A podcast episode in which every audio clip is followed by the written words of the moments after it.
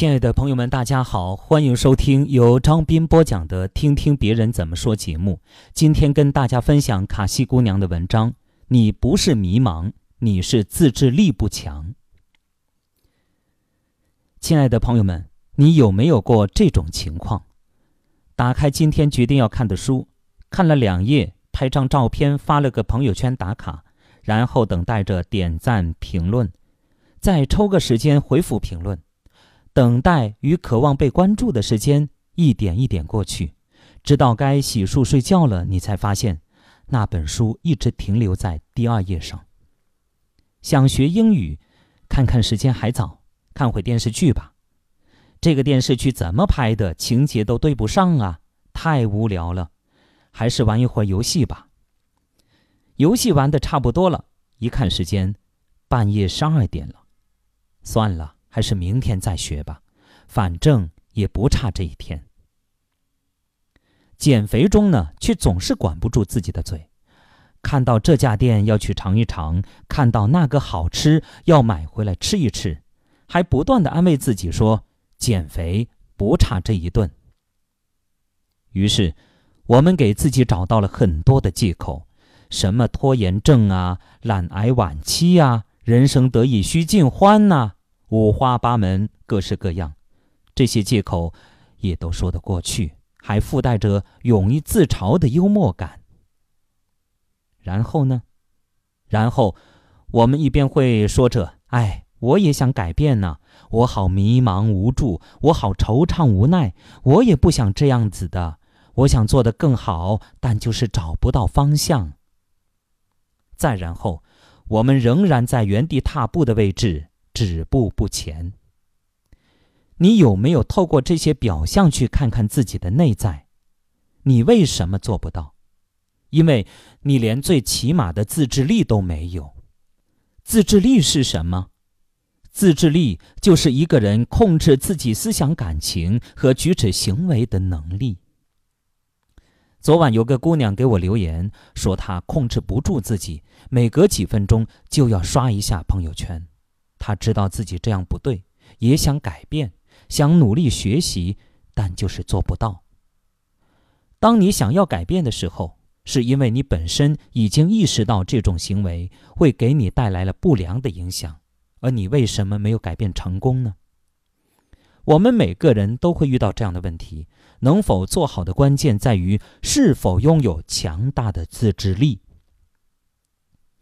频繁的刷朋友圈，是你的自制力没有达到与你想要的东西抗衡的地步，所以你一再的放任自己一遍又一遍的刷，仿佛只有这样才能找到你的存在感和充实感。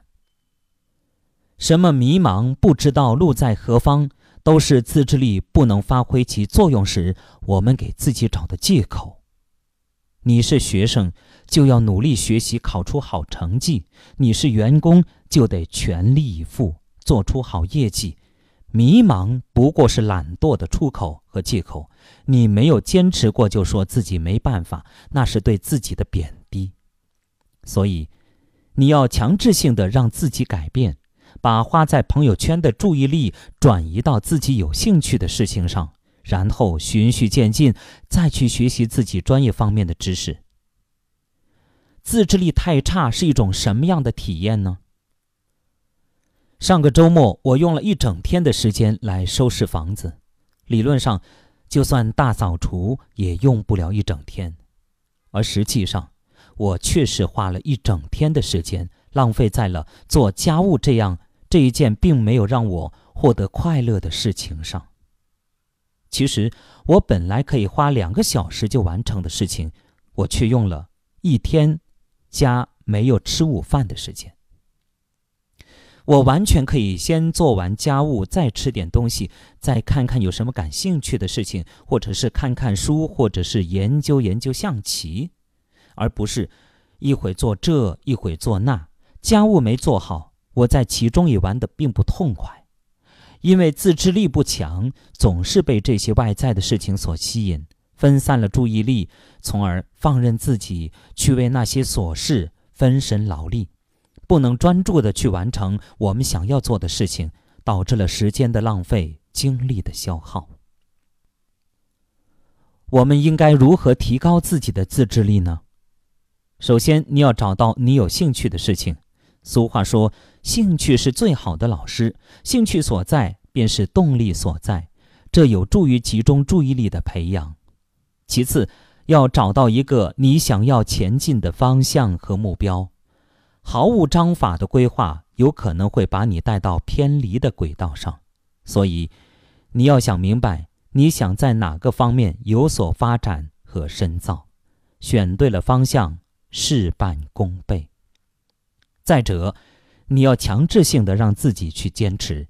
比如，你要报考 NBA，那你每天就要拿出一个小时或者更多的时间来练习听力、口语、笔试试题。每天不论多么的困、多么的冷、多么的不愿意起床，你都要坚持把这部分练习完。